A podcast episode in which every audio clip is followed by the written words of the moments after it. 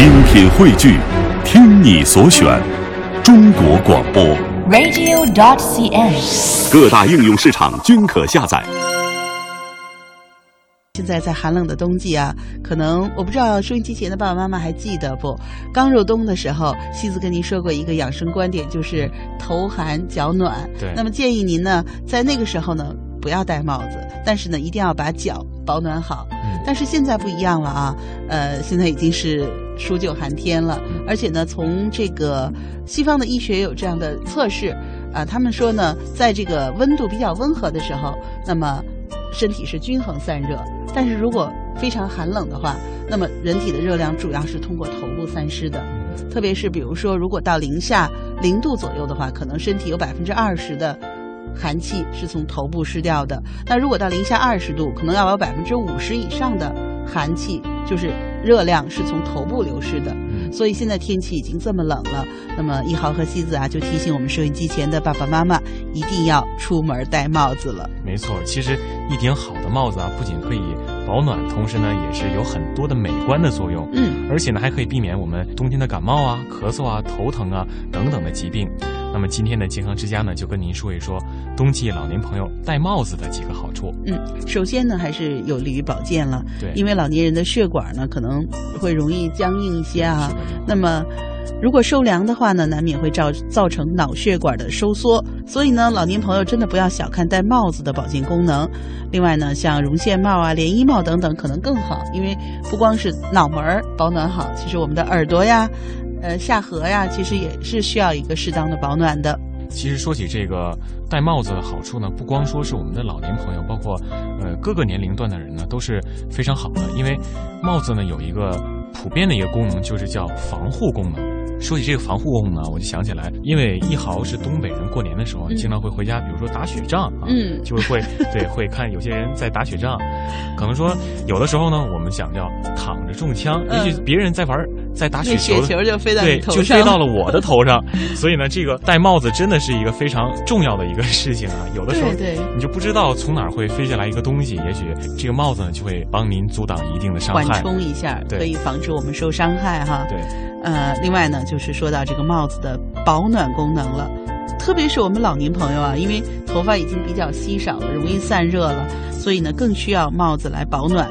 嗯，反正我是比较不提倡您用羽绒服的帽子，因为呢，这个羽绒服的帽子它和我们的脖子是连在一起的，这样您戴上以后呢，就是您扭动脖子就很不方便，这样的话您的视线就变窄了。如果从侧面有什么，比如说骑自行车冲过来啊，您可能都没办法看见。对而且呢，实际上我们戴帽子保暖，除了那个我们整个的头部，脑门儿是特别重要的一个部分。嗯，就所以呢额头。，对，所以西子呢还是建议您最好还是戴这个毛线帽或者是呢绒帽。当然，我觉得北京的气候好像皮帽子不不一定了，对 根据您自己的情况，我觉得厚一点的毛线帽可能在北京是最适合的。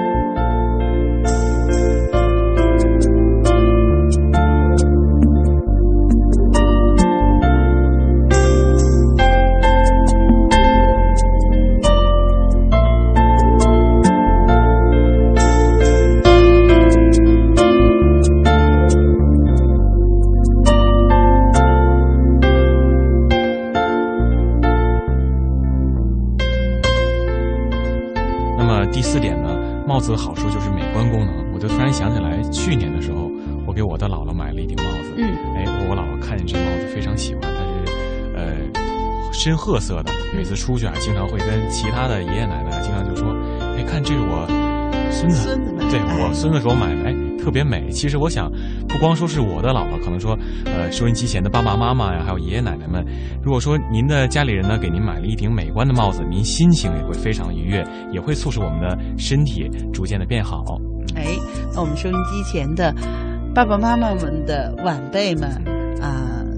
如果有可能的话，给咱们的爸爸妈妈、爷爷奶奶、姥姥姥爷买一顶帽子。哎，真的，您要是心灵手巧的话，花上一晚上的时间给老人家织顶帽子我觉得老人家不定得美成什么样呢。对，更是有新意。嗯当然了，这个帽子好看，尤其是要再加上您小孙女亲手织的这份爱心，您可能就舍不得摘了。但是呢，一豪和妻子还是提醒您啊，帽子虽好，咱室外戴，回到屋里您可一定把这帽子给摘了。对，因为您回到屋屋中之后呢，长时间戴帽子啊，会导致我们的头皮毛孔的呼吸不畅，因此呢，就会容易形成皮屑呀，还有头痒以及皮肤炎症等症状。所以您回到家里之后呢，一定要把帽子给摘掉，尤其是说这个帽边儿压迫的发髻还有发根处，嗯很容易受到这个皮肤松弛以及脱发的一些症状的影响。对，这也说到啊，就是我们收音机前的爸爸妈妈选一顶帽子啊，一定要宽松一点，千万不要太紧，因为紧了以后呢，反而造成我们头部血液流通的不畅，就反而是没有很好的保暖，反而起到副作用了。对而且您说您何必要像孙悟空一样，非得戴个紧箍咒呢？没错，其实，在阳光好的时候啊，您可以把帽子摘下来，也可以让头发出来透透气。哎，这个也是一豪和西子非常提倡的，就是您在中午的时候阳光很好，那么您可以在避风的地方，您自己感觉吧，不要不要那个，就是不要着凉，但是也可以适当的摘一摘帽子，让我们的头皮接受一点冬日阳光的照耀。